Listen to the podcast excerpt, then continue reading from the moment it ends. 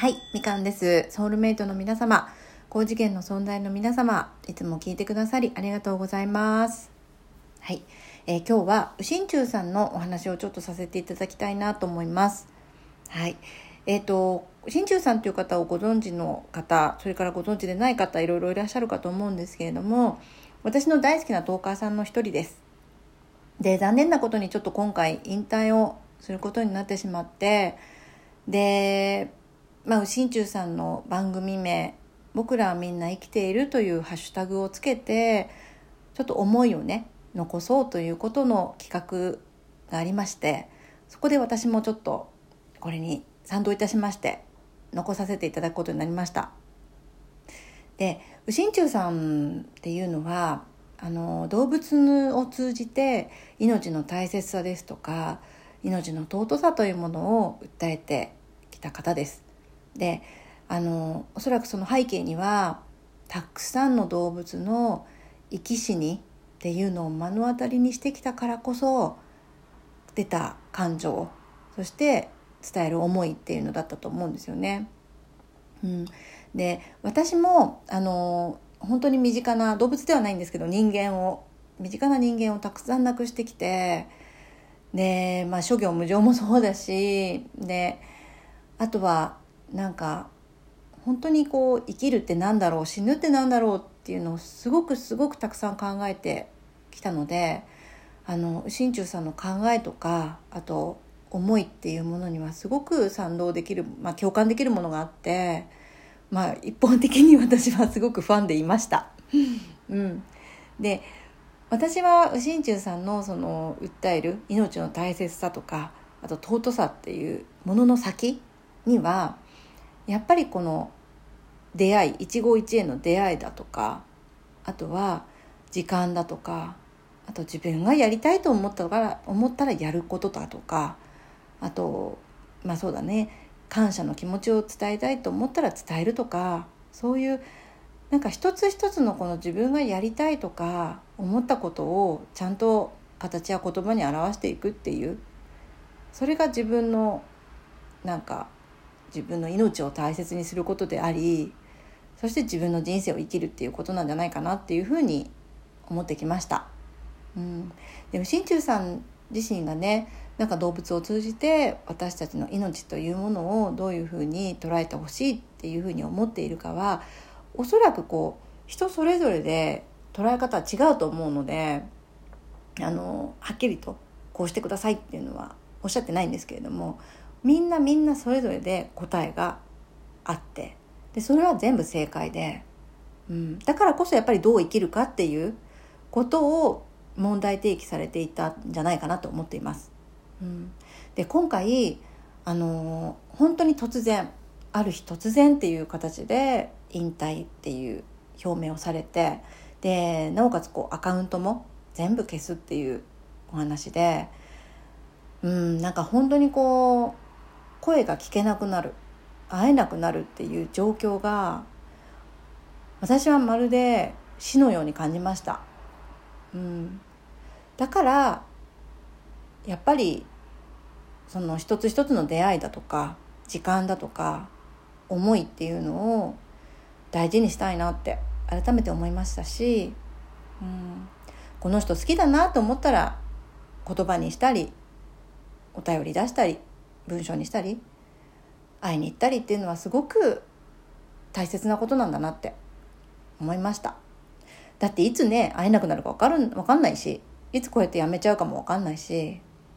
うん。でね私それはもうずっと自分の経験でもういろんなことをいろんな人との別れとかをね経験してきたからそれこそ両親ですとか自分の赤ちゃんとかも本当に妊娠7ヶ月でな亡くしていたりとかして本当に生まれること自体も奇跡だなって思っていたしそして生きて一緒に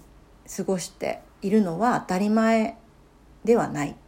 この日常がずっとずっと続くわけではないっていうのも分かっていたんだけれどもやっぱりこうして心中さんがいなくなるっていうことはショックだった。と思います。ショックです、うん、だからうーん。本当にこう身をもって最後の最後まですごくこう大切なことを教えてくれたトーカーさんだなっていう思いが今もあります。うん、でもね心中さんはあの本当に亡くなるわけじゃないのでこれからもまだ生きてますからあの絶対にここに戻って来てくれる日が来ると。私は信じていますしまた別の形でみんなとつながれる日が来るかもしれないしでもうこんだけのなんか影響力のある人だからどんな形であれまたいつかつながれるって、うん、どこかで右心中さんに会えるっていうのを私は信じています。うん、だからあの本当に誰かがねハッシュタグで「僕らはみんな待っている」っていうので本当にすごいいい言葉だなと思ったんですけど心中さんのことをまたね待っていたいなって思っています。本当に右心中さんの長い間ラジオトークであのいろんなことを教えてくださってありがとうございました。でもしねあのこれ聞いていてまだ右心中さんの聞いていないっていう人がいたら私はね牛の出産の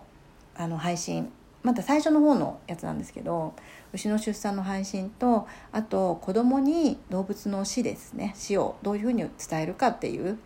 配信をぜひ聞いてもらいたいなって思っています。もちろん他のもいいのいっぱいあるんですけど本当になかなかもう時間がないのであの私としてはこの2つがおすすめだなと思います。なぜならやっぱり生まれると死ぬっていう両方あることなのでうん生まれるっていうのは本当に人間も動物も奇跡的なこと当たり前じゃない。私はもうそれを身をもって感じていますしもう真鍮さんもいっぱいそれを見て経験してきているからこそ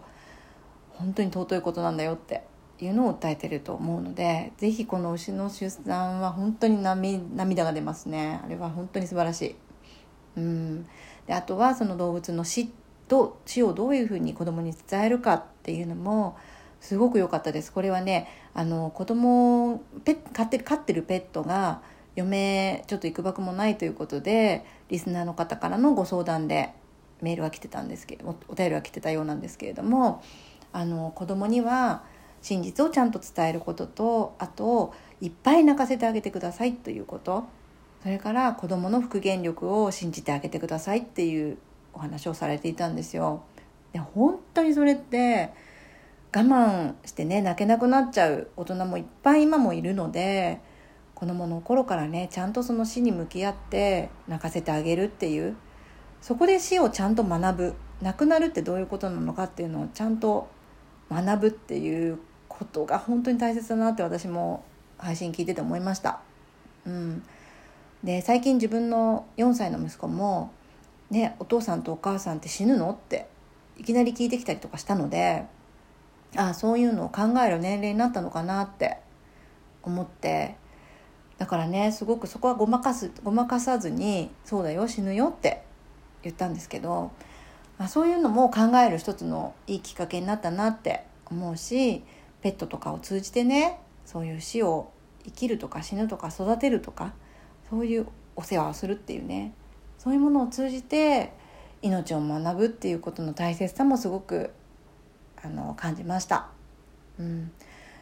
えー、心中さんがいなくなるのは本当に寂しいんですけどまたどこかで会える日を信じています、えー、本当にお疲れ様でした。そしてありがとうございました、えー、皆さんももしまだあのアカウントがあればぜひできる限り心中さんの配信聞いてみてください。とっても勉強になるためになる話ばっかりなので、えー、聞いてみてください、えー、今日は以上です。ありがとうございました。